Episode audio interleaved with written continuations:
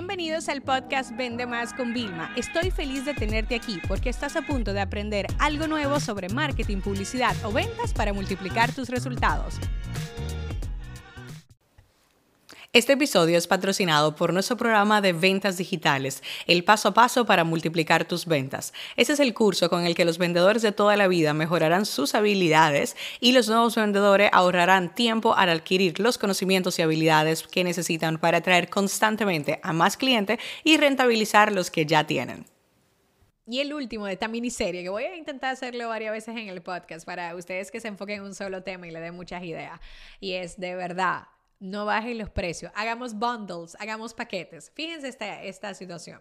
En vez de nosotros eh, bajar el precio, por ejemplo, el 50%, el 40% o el 60%, el descuento que tú quieras a un producto individual, mejor juntemos varios productos con la técnica de un producto que se vende mucho con otro producto que casi no se vende, pero tú sabes que cuando la gente lo pruebe, pues lo va a necesitar, ¿no?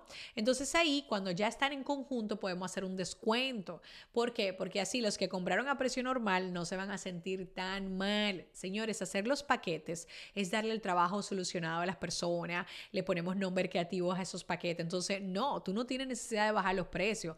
Sí que es verdad que si tú tienes un e-commerce, una tienda online o una tienda física, es normal tener rebajas, pero también cada vez, fíjense en este comportamiento, aún las multinacionales que hacen grandes rebajas, desde que tú entras a la tienda, lo primero que aparece que es en la vitrina ponen rebajas, pero desde que tú entras siempre hay una colección nueva. Y no sé si se han fijado que con el paso de los años, la cantidad de ropa y de productos físicos que hay en planta en la tienda nuevos siempre supera las rebajas.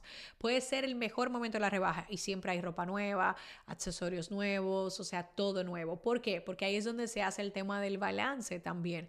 Tú llegas porque hay una oferta, pero realmente yo te estoy vendiendo a precio normal y la gente dice, ok, me llevo todo barato, pero bueno, no importa porque lo que me ahorré aquí, lo voy a gastar aquí. O sea, así como piensa el cliente. Entonces, esto es para que tú veas que muchas veces tú crees que la única forma de vender es bajando los precios. Y ni siquiera, tú puedes hacer varias técnicas. Y muchas veces, depende del negocio, por ejemplo, a una empresa de servicio jamás debería bajar los precios.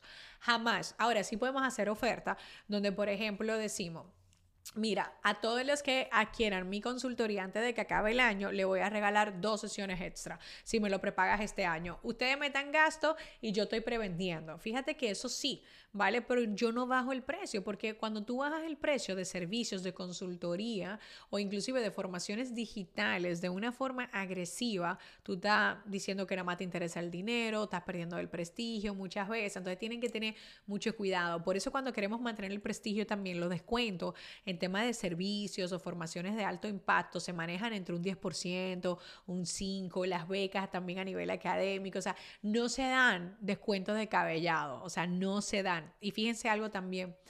Muchas empresas, antes de bajar los precios, mejor regalan algunos productos. O sea, por la compra de tal te regalamos, porque para darlo tan barato y perder el prestigio, es mejor regalarlo y hacer que la gente esté encantada. Así que aquí le guía un entrenamiento súper intensivo de tres episodios muy cortos para que la próxima vez que piensen que tienen que bajar los precios para poder eh, mantener la facturación o que necesariamente solamente la subida es la única escapatoria que tienen, se devuelvan a estos tres episodios.